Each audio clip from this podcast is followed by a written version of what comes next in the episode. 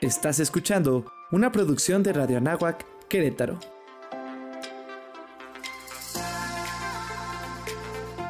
Amplía tu sentido.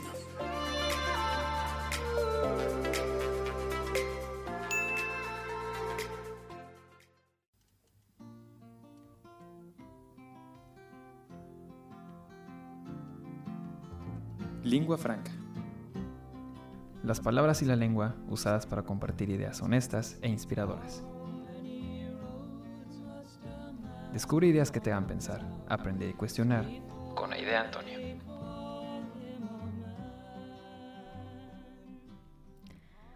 Hola a todos, bienvenidos al quinto episodio de Lingua Franca. Muchas gracias por estar aquí hoy. Quiero platicarles algunas ideas que tuve al hacer una lectura para la materia de gestión del cambio en la maestría que estoy estudiando actualmente. El artículo se llama Gestión del cambio, nuevas miradas y desafíos y es de febrero de 2021. Lo escribió Tom Peters y se refiere a dos necesidades post pandemia que las organizaciones deben tomar en consideración, ambas igual de relevantes e igual de exigentes. Por un lado, tienen que seguir dando resultados y por otro, necesitan hacer un ejercicio de repensamiento sobre las prácticas que deben adoptar para sobrevivir y para crecer. La epidemia de COVID-19 que empezó a finales de 2019 en Wuhan, China, y que rápidamente se convirtió en pandemia durante 2020, ha cambiado dinámicas y desenmascarado una cantidad enorme de desigualdades, algunas incluso las ha potenciado. Sin embargo, también presenta oportunidades de cambio y mejora si cada uno de nosotros pues nos hacemos responsables de lo que nos toca, si actuamos en consecuencia. Tom Peters pone el énfasis en tres factores que considera prioritarios. Primero, el humanismo, después la capacitación y por último la innovación y la excelencia. Y sobre estos puntos me gustaría comentar algunas cosas. El humanismo. Hoy más que nunca es necesario poner a la persona primero, porque hemos llegado a niveles de deshumanización que nos tienen en medio de una crisis individual y colectiva alarmante, de verdad preocupante. Los niveles de ansiedad, depresión y soledad que nos rodean son altísimos.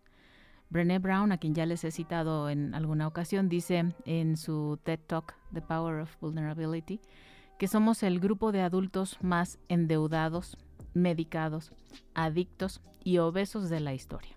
Así nomás.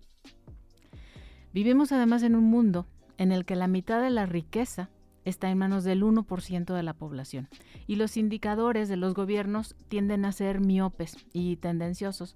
Es algo así como tener el pie derecho en una cubeta llena de agua hirviendo y el izquierdo en una cubeta llena de hielos y decir que en promedio estamos a una temperatura agradable. No es cierto que las cosas funcionan así. Las organizaciones pues operan en este ambiente, no están aisladas. Y por eso es importante tener claridad acerca de este contexto. Si consideramos además que muchas empresas se centran exclusivamente en el objetivo de ganar más dinero a costa de lo que sea, pues entonces estamos en un problema serio. Y la, solución a, a, un tema de esta magnitud tiene que ser integral, devolviendo el valor a la vida, al ser humano, a la persona, a sus complejidades y necesidades. Y a las empresas les toca asumir un papel para contribuir al bien común la capacitación. Para resolver los problemas que enfrentamos actualmente es necesario educarnos, es, necesario educar a otros. La educación es la solución a casi todos los problemas que enfrenta la humanidad y en las organizaciones igual. Un grupo de empleados informados, sensibilizados, que se sienten respetados y tomados en cuenta, que viven vidas equilibradas, van a responder mucho mejor y a producir más que otros pues, que se sienten explotados ignorados y faltados al respeto. De verdad es necesario retomar el, humanismo y educarnos, aprender. Y también tal vez valdría la pena redefinir el éxito, redefinir el triunfo, porque si lo seguimos equiparando con la acumulación de riqueza, pues es posible que no hagamos mayores cambios. El tercer punto tiene que ver con la innovación y la excelencia. Brené Brown define la vulnerabilidad como la combinación de incertidumbre, exposición emocional y riesgo.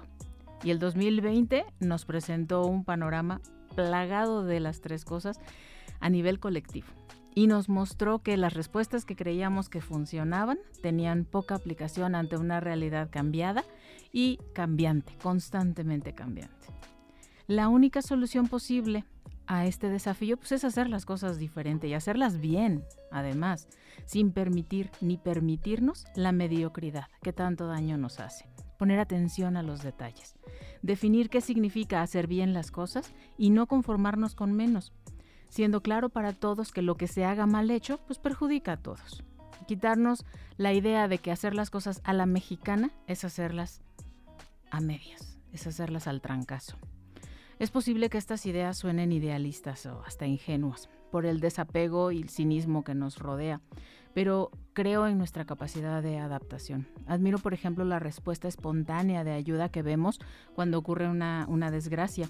Justamente los mismos mexicanos que actuamos mediocremente en otras circunstancias, a la hora de estar frente al edificio derrumbado en el terremoto, cuando tienen ya un objetivo claro, quieren ser parte de ese movimiento, se organizan ágilmente, acatan las instrucciones, dan todo de sí mismo, colaboran, encuentran soluciones a los problemas más complejos, se comprometen y se adueñan personal y profundamente del triunfo o del fracaso colectivo. Lo vimos en 2017 con los terremotos. De verdad, en, situaciones difíciles podemos unirnos y sacar una casta y, un, una fuerza que, que en otros países nos envidian.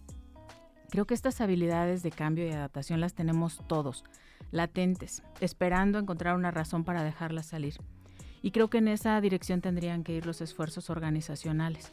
Encontrar y comunicar una razón para hacer las cosas, para hacer bien las cosas. Siempre recordando que el beneficio tiene que ser mutuo, el bienestar debe ser colectivo para que esos cambios sean duraderos y sostenibles.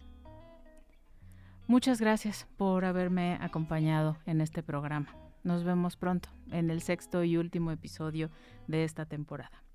Mientras tanto, cuidémonos y cuidemos a otros. Lingua franca. Ideas que te hicieron sentir, reflexionar y tal vez hasta cuestionar lo que creías saber. Escúchanos los lunes cada 15 días por Radio Anáhuac. Amplía tus sentidos.